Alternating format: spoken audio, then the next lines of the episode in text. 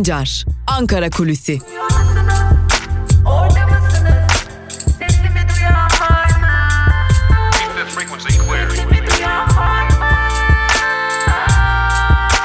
Özgürüz Radyo. Özgürüz Radyo. Özgürüz Radyo'dan ve Ankara Kulisi'nin ilk bölümünden merhaba sevgili dinleyenler. Ben Altan Sancar. Hafta içi her gün olduğu gibi bugün de Özgürüz Radyo'da Ankara gündemini aktarmak üzere karşınızdayız. İlk bölümde Ankara gündemini konuşacağız. İkinci bölümde ise gazete manşetleri ve günün öne çıkan yorumlarını sizlerle paylaşacağız. Tabii küçük bir ayrıntıya değinmeden geçmeyelim. 2019 yılının son Ankara Kulisi programıyla sizlerleyiz. Bizler de sizlerin izniyle 3 Ocak 2020 tarihine kadar huzurlarınızda olmayacağız. Tabi programlarımız devam edecek Özgürüz Radyo'da ancak Ankara Kulisi programı 3 Ocak 2020 tarihinde yani 3 Ocak Perşembe günü tekrar karşınızda olacak. Biz de istedik ki 2019 yılının son Ankara Kulisi programında hem 2019 nasıl geçti, 2019'dan 2020'ye devreden bakiyelerimiz neler onları konuşalım. Hem de iyi dileklerimizi sizlerle paylaşalım. 2019 yılı Türkiye'nin beklendiği gibi en hareketli yıllarından biri oldu. Aslında damga vuran iki önemli gelişme vardı. Tabii ki en önemlilerinden biri 31 Mart ve 23 Haziran İstanbul yenileme seçimleriydi. 31 Mart'ta Türkiye sandık başına gitti, yerel yöneticilerini belirledi ve e, AKP ciddi bir yenilgi aldı.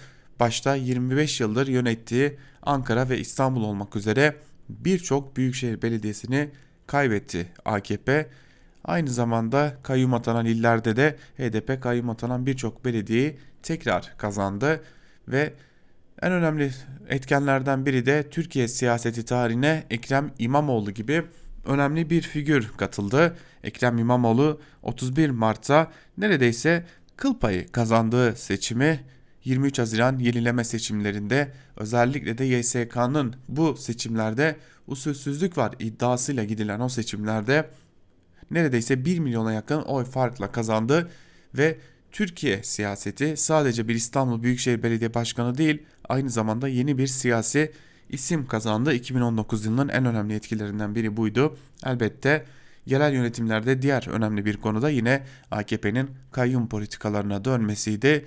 Yılı kapatırken en azından bugün itibariyle Türkiye'de kayyum atanan toplam belediye sayısının HDP'de 32, CHP'de de 1 olduğunu hatırlatalım ve hala şu mevcut durumda şu an itibariyle tutuklu HDP'li eş belediye eş başkanı sayısı 24 ve bir de CHP'li belediye başkanı tutuklu. Bir diğer önemli konu da elbette ki Suriye'ydi. Suriye'ye yönelik e, kara harekatları, operasyonlar bu dönemde de devam etti. Türkiye Rasul Ayn ve Tel Abyad gibi bölgelere saldırdı. Burada yaşanan savaşta, çatışmalarda hayatını kaybedenler oldu. Siviller hayatını kaybetti. E, elbette ki Türkiye'ye yönelik bu konu 2020'ye devreden bakiyelerden biri oldu.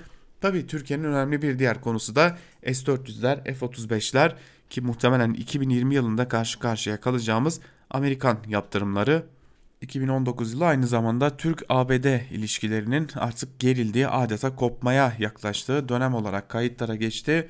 Türkiye Rusya'dan S-400'leri aldı, getirdi, kurdu ki öyle görünüyor ki 2020 Nisan ayında da bu S-400'ler faaliyete geçecek ve 2019 yılında tartıştığımız S-400'lerin sonuçlarını 2020 yılında yaşayacağız gibi görünüyor. Hem 2019'un 2019 yılının önemli bir olayı hem de aynı zamanda 2020 yılının bakiyesi devreden bakiyesi olarak da yaşayacağımız bir diğer olay da bu olacak gibi görünüyor. Yine 2019 yılının son günlerinde gündemimize Kanal İstanbul getirildi. Kanal İstanbul için öyle görünüyor ki e, yeniden AKP iktidarı inatlaşmaya girmiş durumda. Biz bu inatlaşmayı ve inatlaşmanın getirdiklerini çok iyi hatırlıyoruz. E, elbette bu inatlaşma ile ilgili daha fazlasını şimdilik söylemeyelim ancak öyle görünüyor ki AKP iktidarı yapmak istiyorum diyerek Kanal İstanbul'u yapacak. Tabi altında birçok gerekçe var bunların çoğunu artık kamuoyu da biliyor. Altında tarihsel gerekçeler var altında elbette ki ranta dayalı gerekçeler var. Ee, bir de bunun etkileri var. Kanal İstanbul'un getirecekleri götürecekleri var. Bunları da ayrıca değerlendirmek gerekecek. Ancak 2020 yılında da devreden bakiye olarak bu konuyu da tartışmaya devam edeceğiz gibi görünüyor. Ve kritik bir devir daha var o da Libya konusu. Artık 2019 yılının son günlerine geliyoruz. Elbette ki 2019 yılının son günlerinde önemli bir konu olarak Libya'ya asker gönderme tartışmaları var. Libya talep etti, etmedi ya da Cumhurbaşkanı Erdoğan da davet gelirse icabet ederiz dedi, demedi tartışmaları bir yana öyle görünüyor ki Türkiye Libya'da bir bataklığa gidiyor. Tıpkı Suriye'deki bataklığa saplandığı gibi yeni bir bataklıkla karşı karşıya kalacağız. 2020 yılında da öyle görünüyor ki neredeyse Suriye'de kasaba kasaba köy köy ezberlediğimiz haritalarda bu defa Libya'nın haritasını ezberlemek zorunda bırakacak bizi hükümet ve tabii ki sadece haritayı ezberlemek zorunda bırakmayacak. Bunun askeri, diplomatik, ekonomik ne olursa olsun birçok sonucuna da Türkiye'liler olarak katlanacağız gibi görünüyor. Eğer son anda Cumhurbaşkanı Erdoğan'ı birileri vazgeçirmese ya da Cumhurbaşkanı Erdoğan vazgeçmezse Libya'ya da gideceğiz gibi görünüyor. Tabi 2019 yılı fazlasıyla yoğun geçti. Büyük koşturmacalar, büyük e, sözler, büyük çatışmalar, büyük yorgunluklarla geçti. O yorgunluklardan biri de elbette ki ekonomik krizdi. 2019'da iliklerimize kadar hissettik ekonomik krizi ancak ekonomistler 2019 yılı, yılı hiçbir şeydi. 2020 yılı çok daha ağır gerçekleşecek bir krizle yaşayacağımız bir yıl olacak diyorlar. Tabi 2019 yılının 2020'ye devreden bakiyesi olarak bir de ekonomik krizimiz var. Zira zaten devreden bakiye olarak şu an itibariyle devletin kasasında para var mı yok mu onu konuşmak dahi gerekmiyor. En azından işçiye, emekçiye, çalışana, e, yoksul halk kesimlerine yok. Kanal İstanbul'a var. E tabi 2019 yılını bitirirken belki de hepimizin dilinde aynı şarkı olacak. Lale devri çocuklarıyız biz demeye başlayacağız. Zira bir yanda Kanal İstanbul'u yaşıyoruz, bir yanda da yoksulluğun en alt seviyelerine ulaşmış durumdayız. Hazır asgari ücrette 2324 lira olarak belirlenmişken ki bu 2324 liranın 75 lirasını da devlet işverene ödeyecek ve böylelikle aslında işverenin cebinden 2020 yılında ekstra olarak sadece 229 lira çıkacak. Böylesi bir gerçekliğin de içinde olduğumuzu belirtelim. Ama şunu toparlayacak olursak aslında biraz da programı toparlayacak olursak 2020'de ne konuşacağız?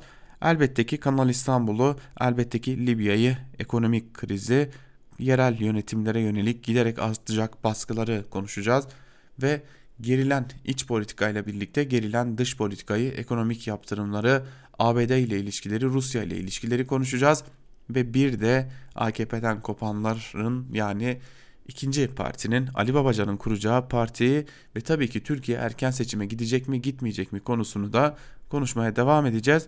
Tabii bugünlerde bizler bunları konuşurken de birazdan belki de birkaç saat sonra yerli otomobil diye İtalya'dan prototipi getirilen ve e, neredeyse parçaları da ithal edilen bir otomobil karşınıza çıkarılacak ve işte Türkiye'nin yerli otomobili denilecek.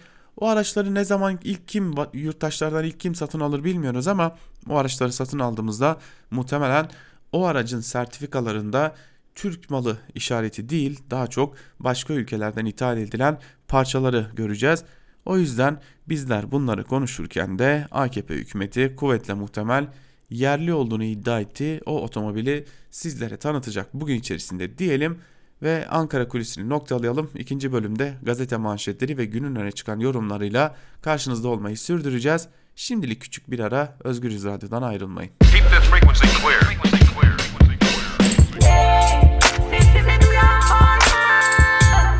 Altan Sancar, Ankara Kulüsi.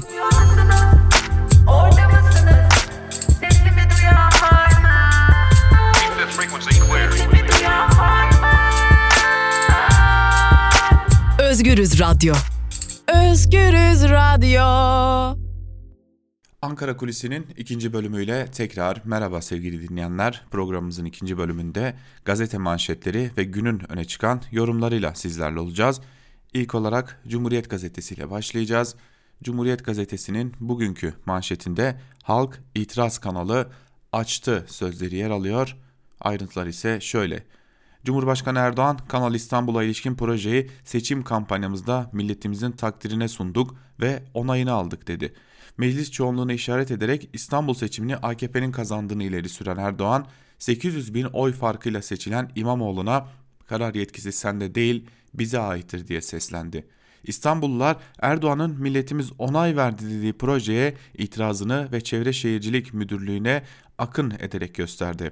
Yağmur altında uzun kuyruklar oluşturan binlerce yurttaş ÇED raporuna karşı dilekçe yazdı. İmamoğlu'na Erdoğan'a yanıt veren İmamoğlu bugün seçim olsa fark 1 milyon 600 bin olur dedi.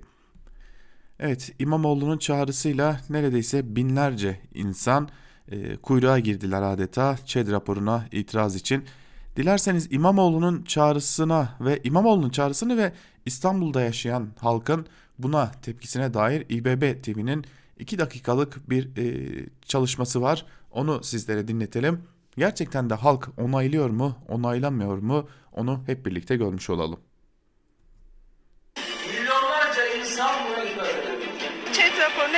İtiraz için geldik. Kanala hayır diyoruz. Susmak gizli şeytanla oynamak. Hiç sevmediğim karar. Kanal İstanbul yapılırsa İstanbul biter.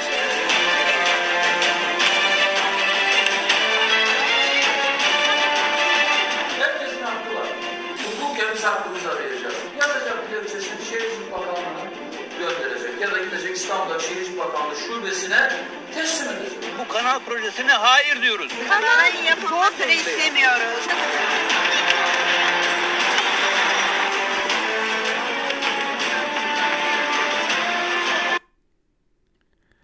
Evet itirazların bir bölümü şöyleydi sevgili dinleyenler. Biz bu kanalı istemiyoruz şeklindeydi. Ee, bu nasıl gerçekleşti? Bu İstanbul Büyükşehir Belediye Başkanı Ekrem İmamoğlu'nun çağrısıyla gerçekleşti. Şahsen bir gazeteci olarak ben de buna itirazımı dile getirdim. Ee, aslında siz de getirebilirsiniz. Bu itirazı dile getirmek çok kolay. E-Devlet üzerinden de CİMER'e başvuru yaparak da bu itirazınızı dile getirebilirsiniz diyelim ve geçelim bir diğer haberimize ABD'ye gözdağı başlıklı habere geçelim. Amerika Birleşik Devletleri'nin hasım veya rakip güçler olarak gördüğü Rusya, Çin ve İran Umman Körfezi'nde ortak tatbikat düzenliyor. Büyük tatbikatın Tahran yönetimiyle ABD ve bölgesel müttefikleri arasında yaşanan gerilimin merkez üsleri Aden ve Basra körfezlerini bağlayan noktada yapılması dikkat çekiyor.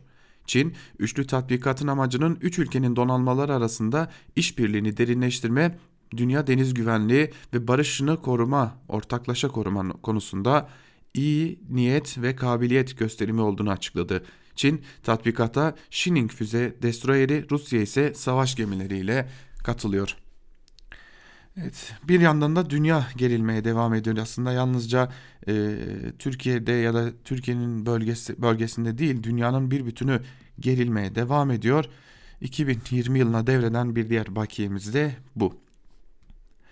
Geçelim Bir Gün Gazetesi'ne. Bir Gün Gazetesi'nin manşetinde milyonlara aç kalın dediler sözleri yer alıyor. Ayrıntılar ise şöyle. Yeni asgari ücret %15.03 oranında artışla brüt 2943 lira, net 2324 lira 70 kuruş olarak belirlendi. Yapılan zam oranı Kasım'da açıklanan %15.9'luk ortalama enflasyonun bile altında kaldı. Açıklanan rakam TÜİK'in 2331 lira olarak hesapladığı bir kişilik aylık asgari geçim tutarının da altında. Milyonlarca işçi bir kez daha sefalet koşullarında yaşamaya mahkum edildi. Diyanete, vakıflara, cemaatlere para bulmakta zorlanmayan tüpçüyü, simitçiyi kurtarmak için devletin kasasından milyarları saçan iktidar çalışanı bir kez daha açlığa mahkum etti. İktidar kendinden hiç taviz vermeden çalışanına tasarruf önermeye devam ediyor. Asgari ücretlinin bir ay boyunca çalışıp kazandığı parayı saray sadece 23 saniyede harcıyor denmiş haberin ayrıntılarında. Aslında asgari ücrette e, bir nevi işverenin e, dediği oldu demek çok daha doğru. Çünkü e, tam anlamıyla işveren asgari ücret masasından karlı çıktı. Peki Cumhurbaşkanı Erdoğan bundan tam 26 yıl önce asgari ücret için ne demişti? Dilerseniz bir de onu dinleyelim. Kim ödeyecek? Çoluk çocuğun okul masrafını zamı kim karşılayacak? Soruyorum sizlere. İşte ekonomik durum bu. Şimdi dün açıklanan asgari ücreti beyefendiler beğenmiyor. Geçen yıl 1404'e çıkarmıştık. Şimdi ise 14,3 artışla nereye çıktı? 1603 liraya çıktı. Evet 26 yıl önce asgari ücrete adeta bağırarak itiraz eden Erdoğan bir gün neredeyse birkaç yıl sonra daha doğrusu farklı bir şekilde asgari ücretin beğenilmemesini eleştiriyor. Daha ilginç yanı ise kendisini alkışlayanların çok büyük bir bölümü de ay sonunu getirmekte zorlanan asgari ücretliler oluyor. Bu da ayrıca dikkat çekici bir diğer husus diyelim. Geçelim Yeni Yaşam gazetesine. Yeni Yaşam gazetesinin manşetinde Katar İstanbul manşeti yer alıyor. Ayrıntılar şöyle. Hükümet ağır ekonomik krize rağmen 75 milyar lira maliyeti olacağı belirtilen Kanal İstanbul'un yapımında ısrar ediyor. Türkiye'nin tek başına yapamayacağı bu projenin finansmanı için hükümet kaynak ararken Katar sermayesi öne çıkmış durumda. İçte ve dışta yalnızlaşan Ankara'nın tek müttefiki Katar'ın bu projede rol üstlendiği ve ayrıcalıklar elde ettiği belirtiliyor. İstanbul Büyükşehir Belediye Başkanı Ekrem İmamoğlu'nun açıkladığı gibi kanalın geçeceği güzergahta Arap sermayeli şirketlerin geniş araziler aldığı belirtiliyor. Katar emirinin annesi 44 dönüm arazi satın almıştı. Muhalefet kanalın yapılmasında ısrarcı. HDP ekolojiden sorumlu eş başkan yardımcısı Murat Çepni hem bu hem rant hem de doğa tahribatı projesidir dedi şeklinde de manşetin ayrıntılarını sizlere aktarmış olalım ve aslında nereye doğru evrildiğimizin de çok iyi bir göstergesi haberin ardından geçelim Evrensel Gazetesi'ne. Evrensel Gazetesi'nin bugünkü manşetinde asgari ücret jesti, açlık sözleri yer alıyor. Ayrıntılar şöyle. 2020 yılı için asgari ücret 2324 TL olarak açıklandı. Rakam bir kişinin yaşam maliyetinin altında kaldı. 12 aylık ortalama ortalamalara göre işçiyi enflasyona ezdirmedik sözü de boşa düştü. Milyonlarca emeklinin merakla beklediği asgari ücrete zam %15 oranında açıklandı. Çalışma Bakanı Zehra Selçuk işçilere enflasyona ezdirmeyeceğimizin sözümüzü de sağlamış bulunuyoruz dedi. Bir kişinin yaşam maliyetini 2578 TL olarak hesaplayan Türk İş teklifi kabul etmeyerek masadan kalktı. Gazetemiz ücret açıklanmadan şu tespitleri yapmıştı. Rakam 2331 TL'nin altında kalacak. Türk İş az bularak muhalefet şerhi koyacak. Disk basın açıklaması yapacak. Hak işte yapacak bir şey yok diyecek. Tespit komisyonunun yapısı işçiler lehine değiştirilmedikçe, ücret tespiti işçilerin müdahalesine olanaklı kılınmadıkça bu her zaman böyle olacak denmiş. Haberin ayrıntılarında aslında tam anlamıyla da böyle oldu sevgili dinleyenler. Ee, aslında utanmamız gereken bir tablo ile karşı karşıyayız ama karşımızda utanacak kimse var mı? O da işin bir diğer yanı. İşçinin hakkı kulelerin altında kaldı başlıklı bir diğer haberle devam edelim. Siyasetin gündemindeki Togo kulelerinin bulunduğu yerde daha önce Togo ayakkabı fabrikası vardı. 2012'de sendikalaşma mücadelesi veren işçiler işten atıldı, direniş başlattı. Daha sonra fabrika kapatıldı. İşçilerin sendikalı olarak işe geri dönmek için başlattıkları hukuk mücadelesi ise şu an Anayasa Mahkemesi'nde deniyor. Haberin ayrıntılarında. Demek ki neymiş? Sinan Aygün'ün kulelerinin altından biri de işçinin, emekçinin hakkını yok sayan bir gerçeklik çıktı. Geçelim Sözcü gazetesine. Sözcü gazetesi gelin bu sadaka gibi parayla siz geçinin sözleri yer alıyor. Ayrıntılar şöyle. Milyonlarca asgari ücretlinin insanca yaşatacak zam beklentisi bir kez daha suya düştü. Rakamı az bulan Türk İş temsilcisi masadan kalktı gitti. 7 milyona yakın işçinin kaderini belirleyecek zam için asgari ücret tespit komisyonu dün son kez toplandı. Saatlerce süren pazarlığın ardından açıklamayı Çalışma Bakanı Zehra Zümrüt Selçuk yaptı. 2020 için asgari ücretin 2234 TL olduğu açıklandı. En az 2578 lira bekleyen sendikalar %15 zammı yeterli bulmadı. Türk İş temsilcisi bu rakamı kabul etmek mümkün değil deyip masayı terk etti. Şimdi gözler jest yapacağız diyen Erdoğan'da deniyor haberin ayrıntılarında. Evet e, davet var Mehmetçi'ye Libya yolu göründü başlıklı bir diğer haberi aktaralım sizlere. Erdoğan, Libya'da darbeci Hafter'le mücadele eden Trablus yönetimine her desteği vereceklerini belirtti. İşte sözleri. Asker gönderecek misiniz diye soruyorlar. Biz davet edildiğimiz yere gideriz. Şu anda böyle bir davet olduğuna göre icabet edeceğiz. İnşallah meclis açılır açılmaz ilk iş asker gönderme tezkeresini sunacağız. Ocak ayının 8'inde 9'unda meclisimiz bunu da geçirecek diye konuşmuş Cumhurbaşkanı Erdoğan da. Tabi burada e, satır arasında şunu görüyoruz ki e, Sözcü gazetesi de Hafter'i darbeci olarak niteliyor. Ya tabii ki biz bilmiyoruz e, tam anlamıyla kavrayabilmemiz için iyice bir araştırma yapmak lazım. Bütün taraflarla konuşmak lazım ancak Sözcü gazetesi çoğu zaman son zamanlarda özellikle iktidarın yanında politikalarını benimseyen bir duruş sergiliyor. Bunu da aktarmakta fayda var. Geçelim Karar gazetesine. Karar gazetesi asker Libya yolunda manşetiyle çıkmış. Yine Cumhurbaşkanı Erdoğan'ın meclis açılır açılmaz ilk iş asker gönderme tezkeresini sunacağız. Meclisten bu tezkereyi geçirip davete icabet edeceğiz sözleri yer alıyor. Ayrıca Erdoğan'ın sözlerinden saatler sonra Ulusal Mütabakat Hükümeti'nin İçişleri Bakanı Fethi Başağa Trablus'ta savaş tırmanırsa Türkiye'den askeri destek isteyeceğiz açıklaması yaptı. Isınan Akdeniz'de Şam'ın da doğalgaz çalışmalarına başladığı duyurulurken Moskova'dan Ankara'ya duvar ören çıkış geldi. Askeri tezkeresine karşı Kremlin sözcüsü Peskov, üçüncü ülkelerin müdahalesi Libya'daki krizin çözümüne katkı sunmaz ifadelerini kullandı.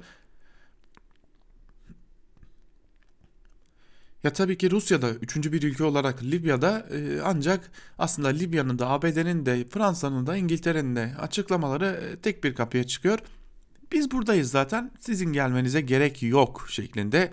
Tabi başka şekilde onlar oradalar. Ee, aslında biz sadece Türkiye'nin ya ne işi var, Türkiye'nin orada ne işi var demiyoruz. Bütün bir dünya ülkelerinin Libya'da ne işi var diyoruz. Yani yıllardır neredeyse 15 yıldır istikrarsızlığa boğulmuş bir ülkeden bahsediyoruz. Yeter değil mi biraz insanların e, insanca yaşama, ülkelerine müdahale etme, etmeme haklarının olduğunu hatırlatmak gerekiyor. Faturası 2.5 milyar daha arttı başlıklı bir diğer haberle devam edelim. Yeni havalimanının maliyetine ilişkin tartışmalar devam ederken TAV Havalimanları Holding AŞ kamuoyu aydınlatma platformuna dikkat çeken bir açıklama yaptı. Fransız ADP'nin hakim ortak olduğu şirketin bildiriminde 3 Ocak 2021'e kadar geçerliliği süren kira sözleşmesinin bitiminden önce Atatürk Havalimanı'nın ticari uçuşlara kapanması sebebiyle şirketimizin uğrayacağı kar kayıplarına ilişkin Devlet Hava Meydanları işletmesi tarafından tazmin edilecek tutar 389 milyon euro de, de, denildi. Gelişmeyle İstanbul Havalimanı'nın yapım maliyetine 2.6 milyar TL daha eklendi. Geçmiş olsun Türkiye. Geçelim Milliyet gazetesine. Milliyet gazetesi Akdeniz'de inisiyatif Türkiye'de manşetiyle çıkmış. Alice harikalar diyarında adeta. Ayrıntılar ise şöyle. Türk savaş gemilerinin İtalyan donanmasından unsurlarla Doğu Akdeniz'de yaptığı eğitim Yunanistan'da hayretle karşılandı.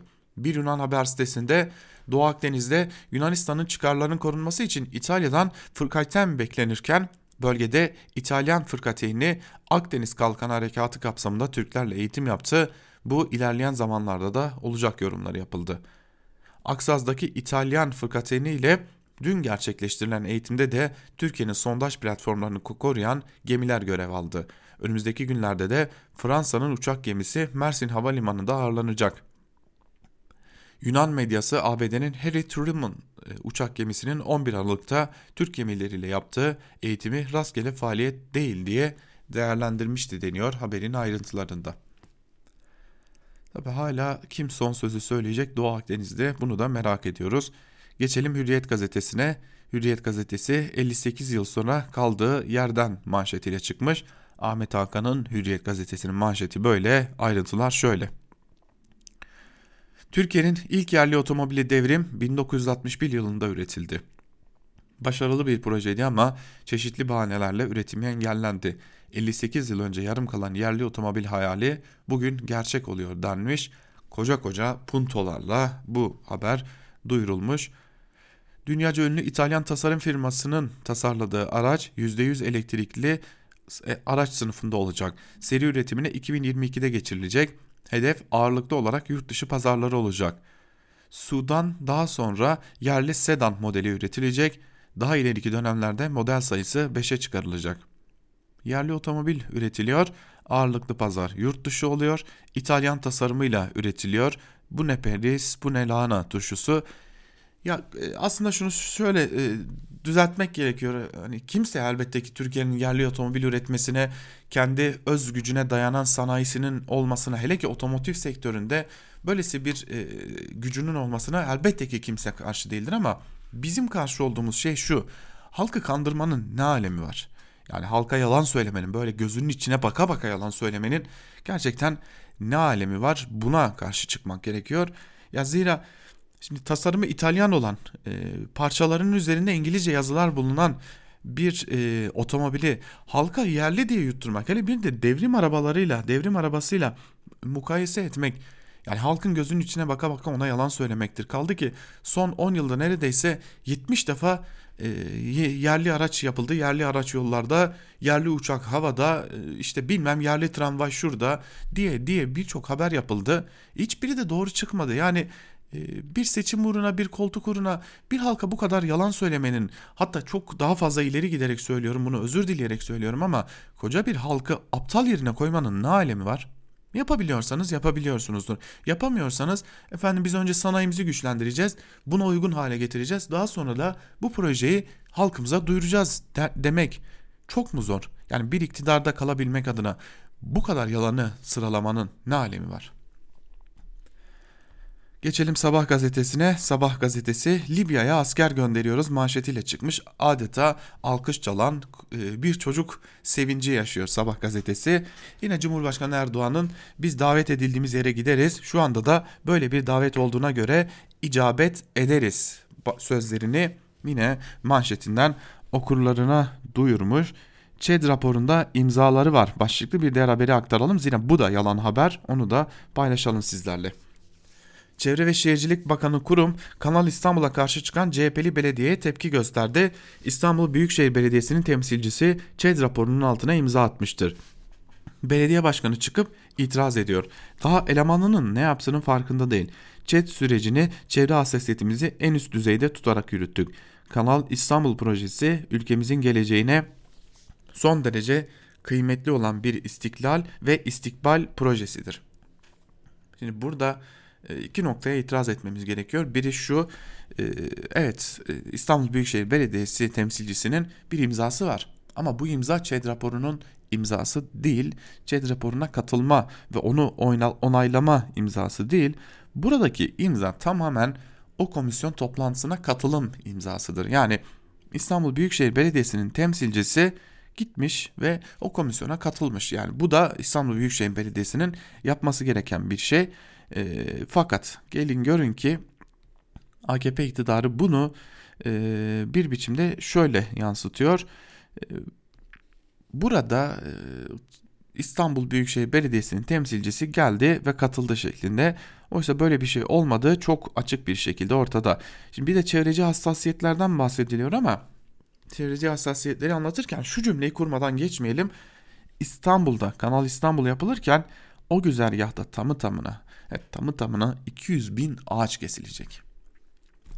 Geçelim Star gazetesine. Star gazetesi Mehmetçik tezkere bekliyor manşetiyle çıkmış. Yine Cumhurbaşkanı Erdoğan'ın sözlerini Libya konusundaki sözlerini manşetine taşımış. Adeta burada da yine bayram sevinci yaşayan bir çocuk görüyoruz ve kimse de dönüp sormuyor ki bizim burada ne işimiz var? Ya Pakistan'a ya Kabristan'a başlıklı bir diğer haberi aktaralım. Hindistan'da Müslüman göçmenlerin sınır dışı edilmesi amacıyla yapılan yasal düzenlemenin ardından faşist yönetim zulmünü arttırdı. Hindu milliyetçisi Başbakan Narendra Modi'nin emriyle polisler Müslümanların evini basarak tehdit etmeye başladı. Uttar Pradesh eyaletinde yaşayan 72 yaşındaki Hacı Hamit Hasan 30, 30 polis memurunun evini kullanılmaz hale getirdiğini vurguladı. Bana Müslümanların Pakistan veya Kabristan olmak üzere sadece iki yeri olduğunu söylediler deniyor haberin ayrıntılarında. Hadi Libya'ya itiraz edeceğinizde Libya'da kendiniz adına bir beka bir gelecek arayışına gireceğinize buyurun Hindistan'ın politikalarına itiraz edin. Buyurun Çin'in Uygurlara yönelik uyguladığı politikalara itiraz edin. Ama hala o ülkelerle çıkar ilişkilerinizi düşünüp de Libya'da da yine bir takım e, ihvancı görüşlerle Libya'ya gitme derdindeyseniz o zaman gelip de e, karşımıza çıkıp da böyle e, ucuz e, askeri ya da siyasi sözlerle yetinmeyin Yeni Şafak'ta aynı diğer yandaş gazeteler gibi davet geldi asker gidecek. Hani bir de e, şöylesi bir durum var. Şimdi Libya'da TSK'yı ne bekliyor kimse bilmiyor. Çünkü bir şey olacak. TSK'nın başına yani TSK bir savaş ortamına girecek ama ne bekliyor o insanlar orada? Yani asker dediğiniz insan her biri bir e, insan evladından oluşuyor. Yani burada e, hayatını kaybedecek, ölecek askerlerin hesabını kim verecek? Yani asker e, Türkiye'de neden sürekli olarak ölmesi gereken veya ölen insan olarak adlandırılıyor? Yani yıllardır Kürt sorununda çatışma var. Yıllardır diyoruz ki ya bu sorun çok basit bir şekilde çözülebilir. Masa masayla çözülebilir. Çok basit halkların teslimiyle çözülebilir. Ancak hem e, PKK'li ölüyor hem asker ölüyor. E, biz sayılarla yetiniyoruz. Şurada şu kadar asker, burada bu kadar PKK'li sayılarını vermekle yetiniyoruz ama her birinin aslında bir e, insan evladı olduğunu unutuyoruz. Geçelim Yeni Akit'e. Yeni Akit'in manşetinde İstanbul'un güvenliği Trablus'tan başlar manşetiyle çıkmış. Yeni Akit yüksek irtifada uçmaya devam ediyor. Ayrıntılar şöyle. Emperyalizme ve Siyonizme karşı varoluş mücadelesi veren Libya Ulusal Mütabakat Hükümeti'nin görüşlerini aktaran Sagzelli, İstanbul'un güvenliğinin Trablus'tan başladığının altını çizerek Hafter kazanırsa Libya dinsiz bir yönetime teslim olacak. Libya halkının umudu ve Erdoğan diye e, haberin ayrıntıları aktarılmış ve e, aslında ver gazı ver gazı da bakalım başımıza ne gelecek diye aktaralım. Şimdi bir de yalan haberde Nirvana'yı aktaralım sizlere. Gazete manşetlerinin 2019 yılının belki de son yalan akit haberini aktarmış olalım. 450 yıllık risk analizi yapıldı başlıklı bir haber. CHP'li İstanbul Büyükşehir Belediye Başkanı Ekrem İmamoğlu'nun ekolojik denge bozulur, depremi tetikler, hafriyatı büyük sorun gibi iddiaların yalan olduğu ortaya çıktı. Kanal İstanbul projesini hafriyat kamyonlarından hap kamyonlarına hapsetmesi büyük tepki çekti. Akit'e konuşan AKP İstanbul Büyükşehir Belediye Başkanı, Grup Başkan Vekili ve Esenler Belediye Başkanı Mehmet Tevfik Göksu, CHP'li İmamoğlu'nun temelsiz iddialarını bir bir çürüttü. Kanal İstanbul için proje çizilirken 57 paydaştan görüş alındığını, 200 bilim insanıyla çalışıldığını belirten Tevfik Göksu, proje için büyük risk analizleri yapıldı. Ortalama deprem testleri 145 yılına yapılırken buranın testleri 2475 yılını kapsayacak şekilde yapıldı deniyor. Tevfik Göksu'nu daha önce halkın gözünün içine baka baka defalarca nasıl çarpıtan gerçekleri çarpıttığına dair de e, önemli veriler bulunuyor. E tabi neyse e, bu herhalde bir davaya yol açabilecek bir sözdü. Ondan vazgeçmiş olalım. Geçelim köşe yazılarına günün öne çıkan yorumlarında neler var bir de onları aktaralım. Şimdi Duvar gazetesiyle başlayacağız ancak Duvar gazetesinin düzenli yazarlarından değil Duvar gazetesinin dışarıdan yazı yazan yazarlarından birinin yazısıyla başlayacağız bu e, bültenimizin ikinci bölümüne. Şimdi e, Duvar gazetesinden önemli bir yazı aslında Kanal İstanbul'a dair e, çok şey söyleyen bir yazı sevgili dinleyenler. Yazının sahibi Korhan Gümüş ve bu defa satılık olan bir e, ulaşım projesi değil şehir başlıklı bir yazı kaleme almış. Yazısının bir bölümünde şunlar aktarılıyor. Kanal İstanbul'un mantığını anlamak kolay değil. Deniz ulaşımını kolaylaştırmak için deseniz ikna edici değil. Dünya başka bir yere gidiyor. Denizden petrol taşımacılığının artmayacağı belli.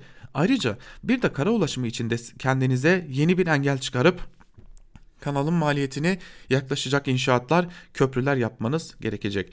Örneğin yeni tamamlanan Marmaray Demiryolu'nun hattını ya gemilerin yüksekliğine uygun hale getirmek için daha kuzeye taşımanız ya da uygun bir su altı tüneli daha yapmanız gerekecek. Bunların maliyeti belli değil.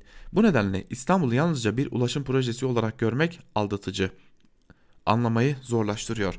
Bu projenin ortaya atıldığı 2010'ların İstanbul'unu düşünürsek şehri uluslararası sermaye pazarlamak petrol kaynağının, kaynağının bulunması gibi bir durumdu. İstanbul'un karmaşıklığına karşılık yeni ve düzenli bir yeni şehir kurmak, onun imar rantını da merkezi yönetime aktarmak için deseniz bugünlerde bu da riskli bir, dur bir durum. Boğaziçi gibi güzel bir peyzaj yaratalım, zenginler manzaraya bakarak viskilerini içsin deniyorsa tanker geçişlerinin seyredileceği bir kanalla ve basma kalıp mimari projelerin yayınlanan görsellerinden anlaşıldığı kadarıyla o da biraz zor. Ancak bildiğimiz bir şey var. Kanal İstanbul'un söylediği gibi bir deniz kanalı değil iki büyük şehir ölçeğindeki yerleşim alanının dünya tarihinde ilk defa yap, işletme, sat yöntemiyle gerçekleştirilmesinin amaçlanmış olması. Oysa bugüne kadar yap işlet yöntemiyle yalnızca ulaşım projeleri yapılırdı. İlk defa bir şehir satılacak ve bunun geliriyle de bir de tartışmalı sonuçları olacak bir kanal yapılacak. Evet yazının bir bölümü böyleydi. Korhan Gümüş'ün yazısının bir bölümü böyleydi sevgili dinleyenler. Dikkat çeken bir konuydu. Mimar Korhan Gümüş İstanbul'da bu defa satılık olanın bir ulaşım projesi değil bir şehrin bütünü olduğunu söylüyor. Devam edelim günün öne çıkan yorumlarını aktarmaya, sizlerle paylaşmaya devam edelim. Ee, bugün yine çeşitli gündem maddelerimiz var tabii ki ama önce bir Kanal İstanbul'a değinelim. Cumhuriyet Gazetesi'nden Mine Söğüt'ün yazısını da sizlere aktaralım. Kanal İstanbul'u istememek başlıklı yazısının bir bölümünde şunları aktarıyor Mine Söğüt.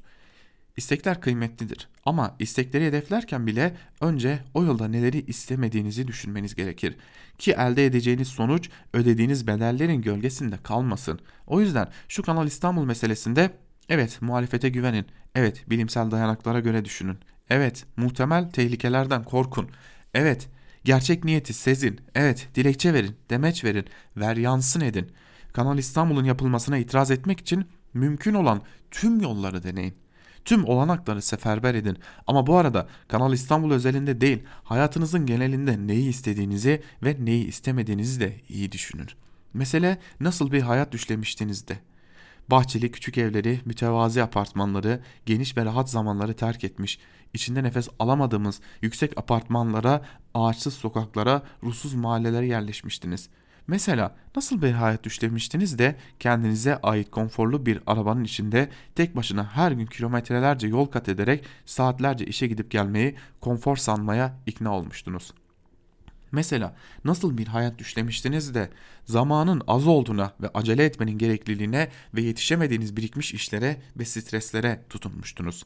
İsteklerinizi bir kez daha gözden geçirin.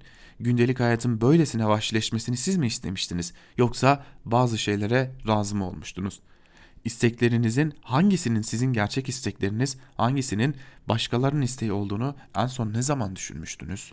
Bu şehir için boğazın üzerinden geçen sıra sıra köprüleri siz istediniz. Yüksek yüksek apartmanlardaki sıkışık odalı balkonsuz daireleri siz istediniz. Hızlı giden, konforlu, yeni ve pahalı arabaları siz istediniz. O arabaları sürebileceğiniz geniş yolları da siz istediniz.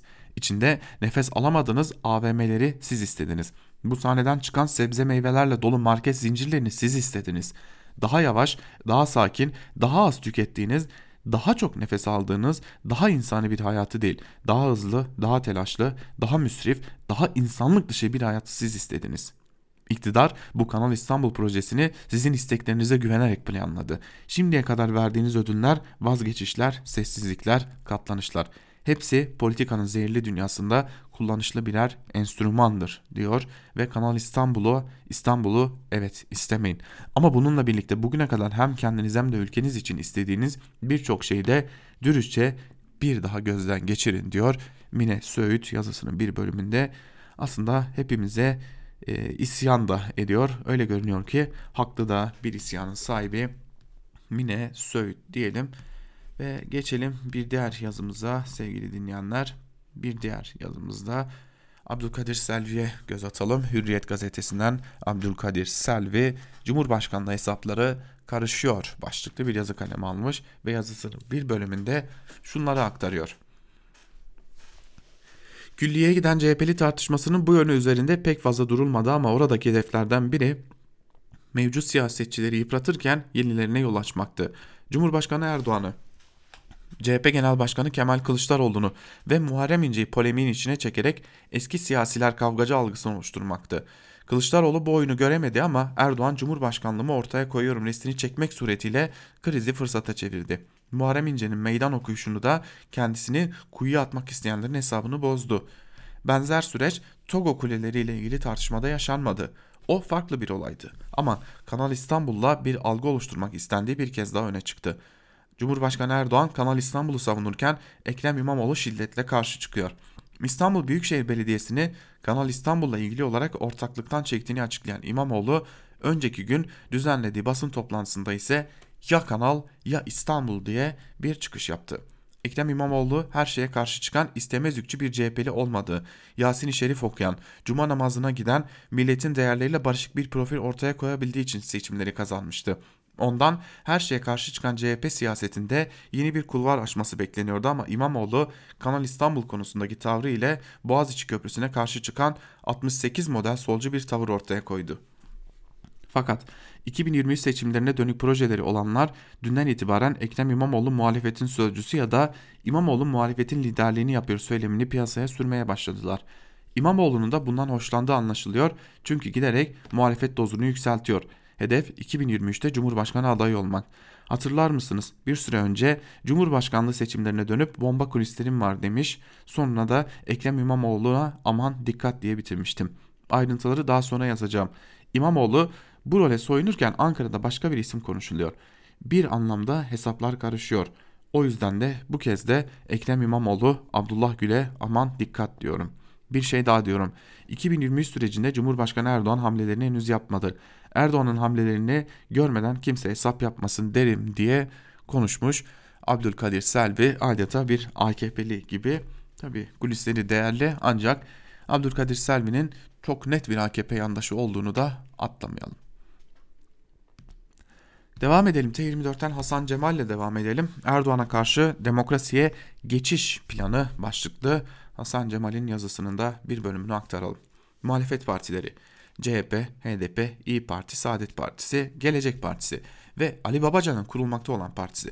Hepsi Erdoğan'a karşı, hepsi başkanlık sistemine karşı, hepsi parlamenter sistemden yana. Hepsinin programlarında demokrasi, hukuk, devleti, güçler ayrılığı yazıyor kağıt üstünde. Muhalefet ne yapmalı?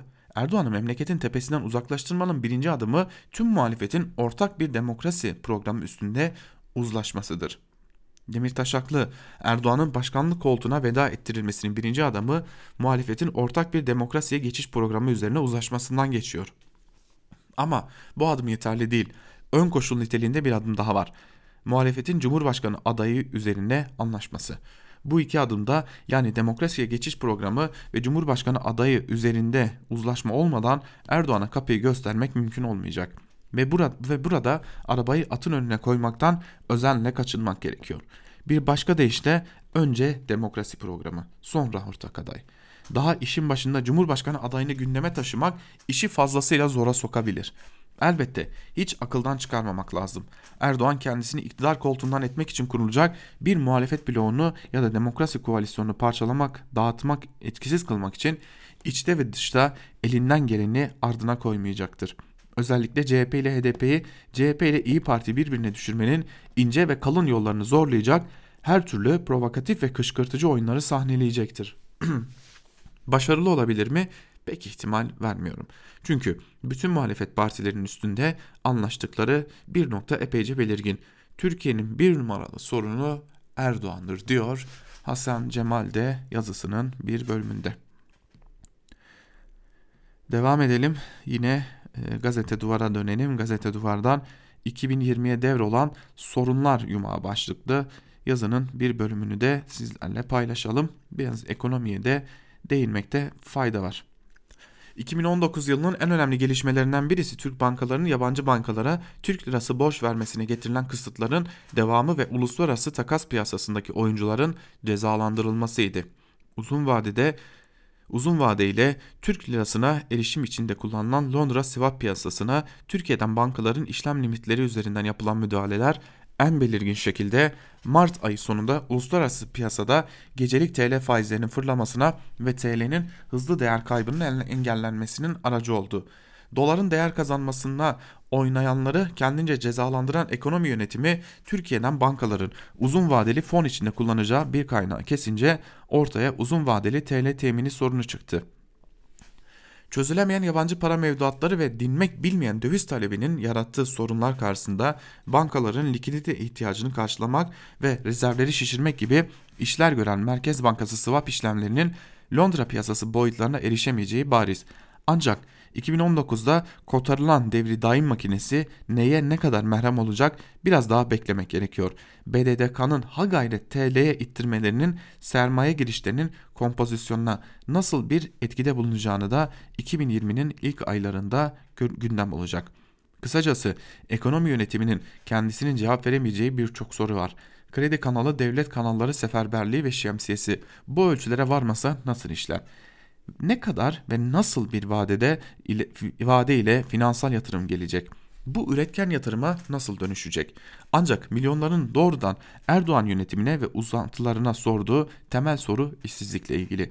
Türkiye'de tarihin en yüksek resmi işsizlik oranlarından birkaçı sene başında ve sonbaharda kaydedildi piyasa temelli refah sunma, borçlandırma, daha fazla çalıştırma ve ha gayret sorunlar atlatılacak söylemi yeni iş olanaklarının yaratılamadığı en büyük istihdam projelerinin çukur kazmaya dönüştüğü bir ülkede fayda vermez diyor ve sorunlar yumağını son olarak şöyle tanımlıyor Güngen. Kısacası 2020'ye bir sorunlar yumağı devralıyor vaatleri yerine getirmek açısından bakiye yetersiz. Ancak ha gayret diyerek mış gibi yaparak ses çıkaranı bastırarak yönetmek mümkün değil. Sermayenin geniş kesimlerini kullandıkları aynı gemide tutmak bu sayede mümkün. Zaten böyle yapıyorlar. Halkta büyük bir öfkeyi besleyerek de olsa aynı tarzda yönetmeye devam ediyorlar. 2020'nin bu sorunlar yumağının çözüleceği olmasa dahi alternatiflerin daha hızlı dillendirileceği bir yıl olması dileğiyle diyor Güngen'de yazısının bir bölümünde. Bir de Fehim Taştekin ile devam edelim. E, malum Libya gündemimizde var. Libya gündemine dair de bir yazıyı aktaralım. Bataklık seferi, bataklık seferi ve asık suratlar başlıklı Taştekin yazısının bir bölümünde şunlar kaydediliyor. Cumhurbaşkanı Erdoğan Libya, Libya'da savaşan taraflara tarafla anlaşmalar yapıp bu ülkeye asker gönderme planıyla hasım cepheyi büyütüyor.